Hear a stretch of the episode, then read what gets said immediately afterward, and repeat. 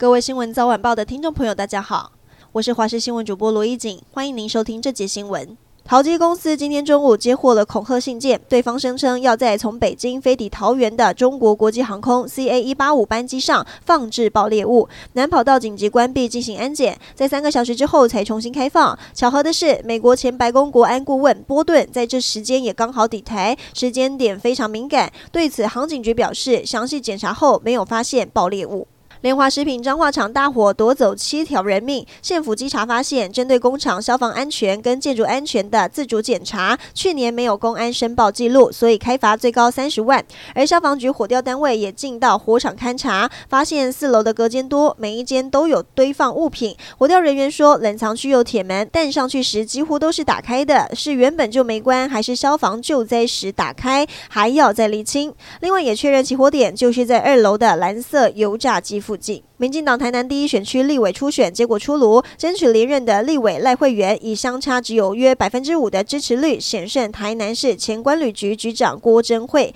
赖惠媛表示，虽然初选过程相当激烈，但希望接下来党内能够团结。新北市议会总执询提前到四月二十七号就要登场，而总执询预计在五月十五号会结束。传出党中央最快在五月十七号的中常会上就会征召侯友谊出战二零二四。面对媒体询问和议员质询，侯友宜都微笑，没有正面回应，只说对议会的议事规则程序都尊重。